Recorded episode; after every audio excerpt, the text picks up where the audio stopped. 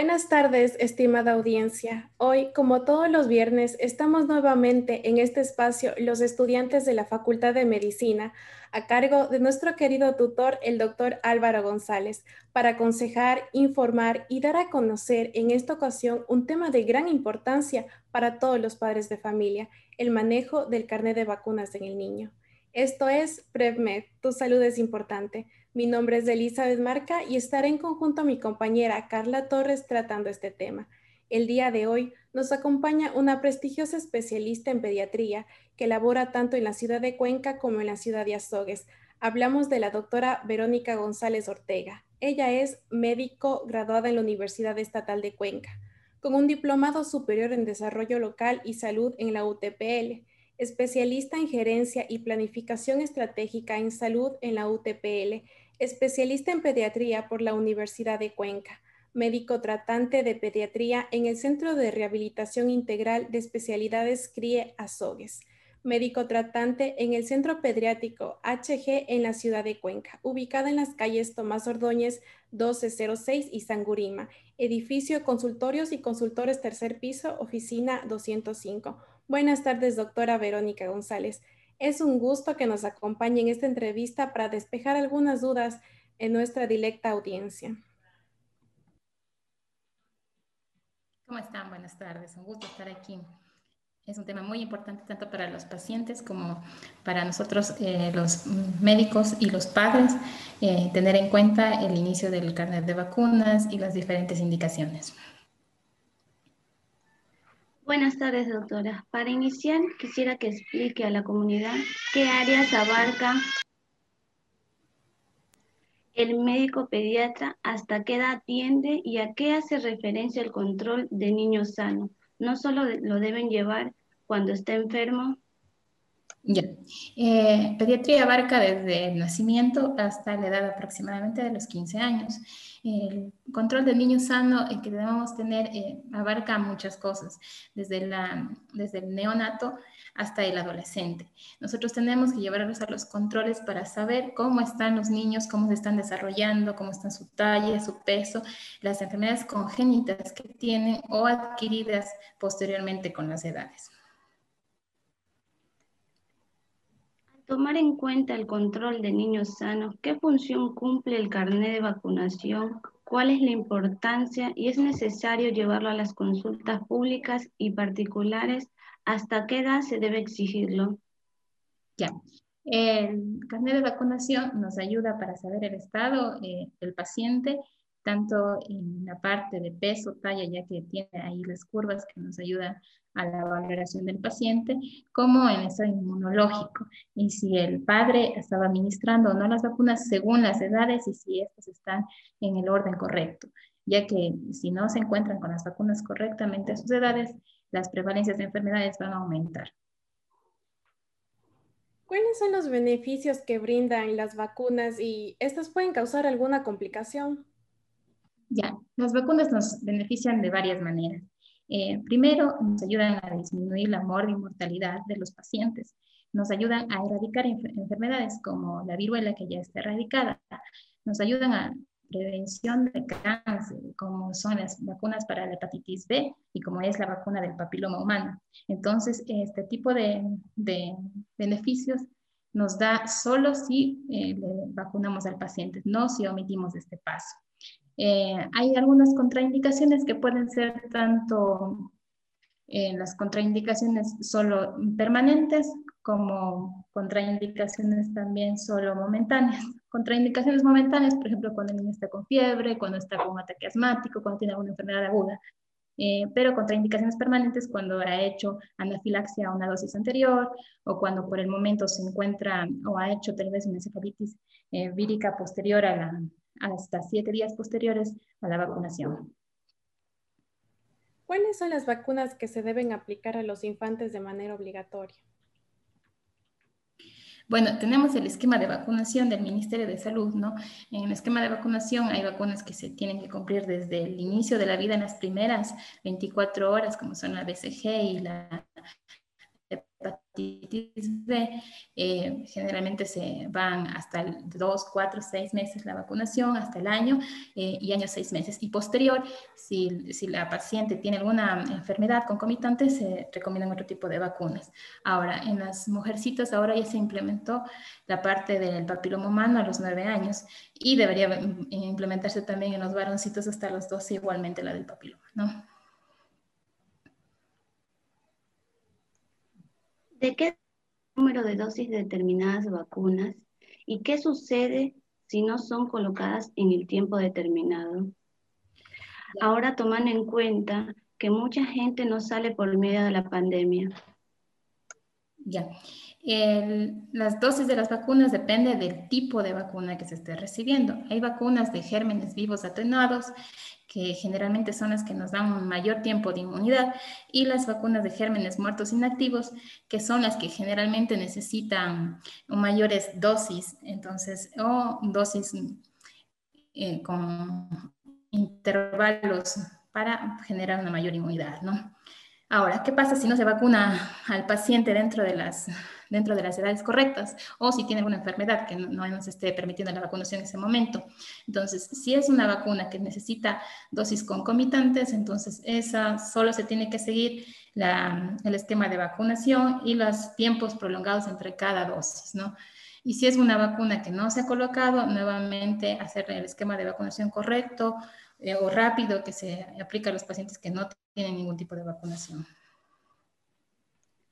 Siempre se presentan efectos secundarios por la vacunación, como por ejemplo fiebre, dolor en el sitio de inyección, irritabilidad en otros. ¿Esto es normal o por qué en unos sí y en otros no? ¿Cuándo debemos llevar al niño al doctor por dicha causa? Ya, eh, los efectos secundarios de las vacunas se pueden o no presentar en los pacientes. Generalmente en las primeras dosis no se presentan y cuando son más pequeños la inmunidad del niño es menor, por lo tanto genera menos efectos secundarios. Ahora, hay vacunas o reacciones eh, que se pueden dar generales o, como, reacciones locales. Las, reacciones locales son como edema, hinchazón, nódulos, que tardan incluso varias semanas en, mejorar, pero no requieren tratamiento. Y eh, las, los efectos secundarios generales como la fiebre, que requieren tratamiento si es mayor a 39 grados eh, se puede dar paracetamol ibuprofeno, generalmente ya en la consulta uno se le advierte a la mamita que puede generar temperatura y se le advierte la dosis que tiene que ser recomendada.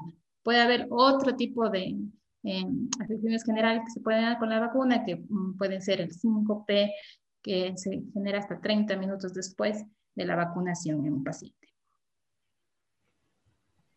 Como ya nos había mencionado hace un momento, las enfermedades nos ayudan a prevenir, eh, las vacunas nos ayudan a prevenir ciertas enfermedades. ¿Es posible que se pueda adquirir la enfermedad que se está intentando prevenir con la vacunación? Ya, eh, la vacunación no nos puede hacer que adquiramos la enfermedad. Son virus o muertos o atenuados, entonces no nos van a dar la enfermedad y no van a prevenir que adquiramos la enfermedad. Lo que van a prevenir es que los síntomas sean mucho menores. Entonces, eso sí tenemos que tener en cuenta los papitos, porque a veces dice, me vacuné contra la gripe, pero me dio gripe. No, eh, generalmente, por ejemplo, la vacuna de la polio tiene un 99% de efectividad, pero la vacuna de la gripe tiene hasta un 70% de efectividad.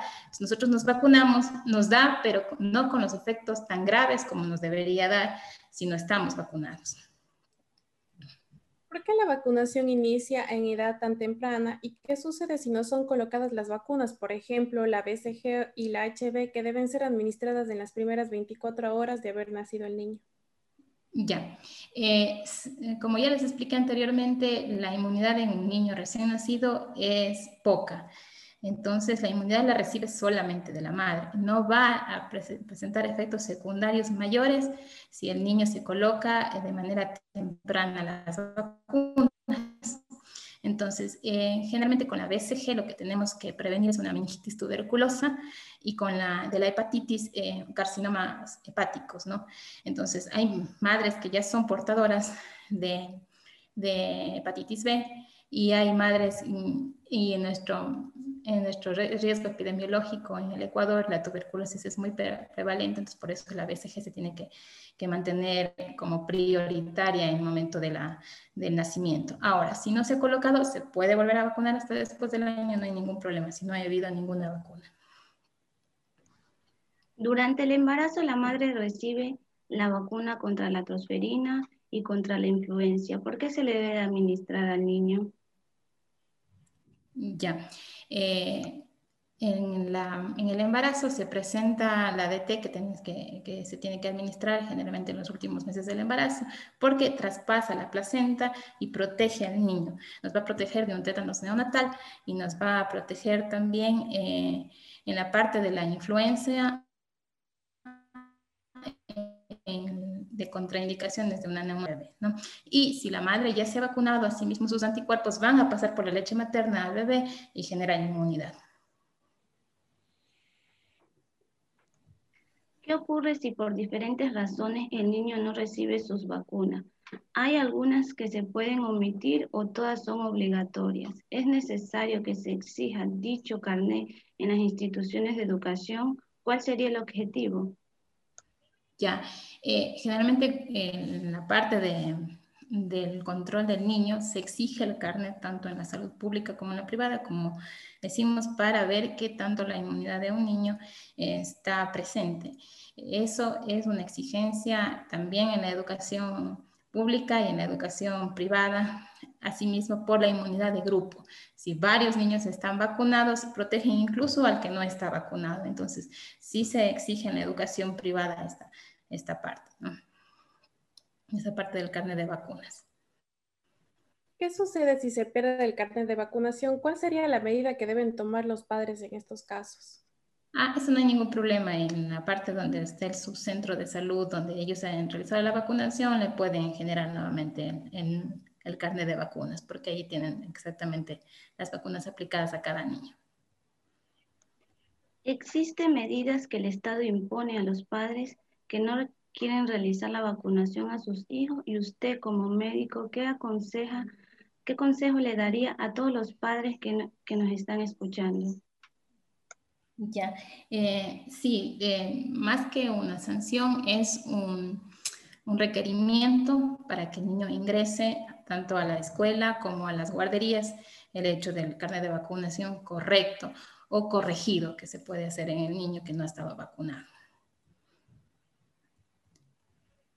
la, la parte del, de los, de los consejos a los padres es que no nos sirve de nada una vacunación, unas vacunas en un estante, nos sirve cuando son aplicadas. Eh, el hecho de que nuestro niño esté sano es, una, es un binomio de un esfuerzo entre el médico y entre el padre. Entonces nosotros tenemos que garantizar un estado de salud en un niño y en todas sus etapas con las vacunas. Ha habido algunas preguntas de la comunidad con respecto al por qué deben vacunarse a las niñas eh, por el virus del papiloma humano si no han tenido relaciones sexuales. Eh, la paciente generalmente se le recomienda la vacunación a los nueve años eh, del papiloma humano. ¿Por qué? Porque el papiloma se puede presentar lesiones mm, tanto en la piel como verrugas, como genitales, y donde éstas se, manifiestan de manera prevalente o prolongada, pueden llegar a prevenir, a, presentarse un, cáncer cervicuterino en la mujer y un cáncer de ano también. Entonces es importante la vacunación, no porque ella vaya a iniciar su vida sexual, sino porque algunas lesiones prevalentes van a dar un tipo de cáncer que se puede prevenir. La vacuna SRP sirve para el sarampión, la rubiola y la parotiditis. Esta se le ha relacionado mucho con el autismo. ¿Qué nos podría decir en relación a esto? Eh, sí, el SRP fue relacionada con el autismo aproximadamente en 1998 en un estudio que salió en la revista Lancet por Wakefield, pero fue desmentida ya en el 2011 en la revista de British Medical Journal que es la que nos, estudió y vio que se falsearon los datos en, el primer estudio. Entonces, que fue fraudulento el estudio, incluso metaanálisis ya en el 2014 con varios grupos de cortes y de controles en los niños, vieron que la vacunación con la SRP no tiene nada que ver con el autismo. Más bien, la asociación entre la administración de vacuna y la aparición del autismo no tiene ninguna relación causa-efecto, sino es una asociación temporal. Es decir, que generalmente nosotros en un niño de un año ya comenzamos a ver riesgos, signos de autismo. Y en esos pacientes, nosotros es la edad justa donde aplicamos la vacuna, pero no tiene nada que ver con la vacuna, más bien es la edad donde comienzan los síntomas. Eso sí tenemos que tener muy claro porque eh, realmente fue un grave error eh, del, del médico que nos informó esto. Ahora, tomando en cuenta la pandemia que vivimos, los niños desarrollan la enfermedad del COVID-19. ¿Presentan los mismos síntomas que los adultos o acaso las vacunas del carnet brindan alguna protección? Bueno, el COVID es una nueva enfermedad, ¿no? la sintomatología en un niño suele ser menor. Puede presentarse con fiebre, disfagia, faringitis, eh, pero sin embargo también está asociada a un, un síndrome inflamatorio multisistémico que se puede presentar en un niño posterior al COVID, que es el que más nos llama la atención a los pediatras y que puede generar graves consecuencias en un niño, incluso la muerte, ¿no? Entonces, si bien eh, los síntomas son menores, un porcentaje de niños puede, eh, puede presentar el SIM, que es un criterio grave para un niño y requiere hospitalización y tratamiento.